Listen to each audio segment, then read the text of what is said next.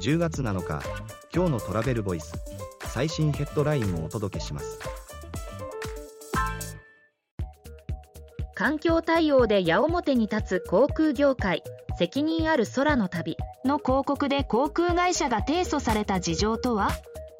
外伝。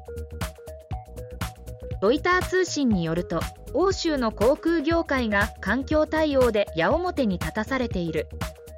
責任ある空の旅というキャッチフレーズの広告を打ち出した KLM オランダ航空が提訴される事態に。次のニュースです。2024年の旅中のトレンドとは？AI に大きなチャンス没入型体験興味を満たす旅行が成長する予測旅中の国際会議を主催するアライバルアリバルは2024年に予想されるトレンドトップ3を公表。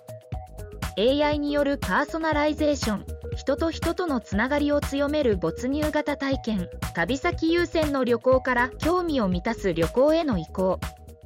記事の詳細はトラベルボイス .jp で。ではまた明日。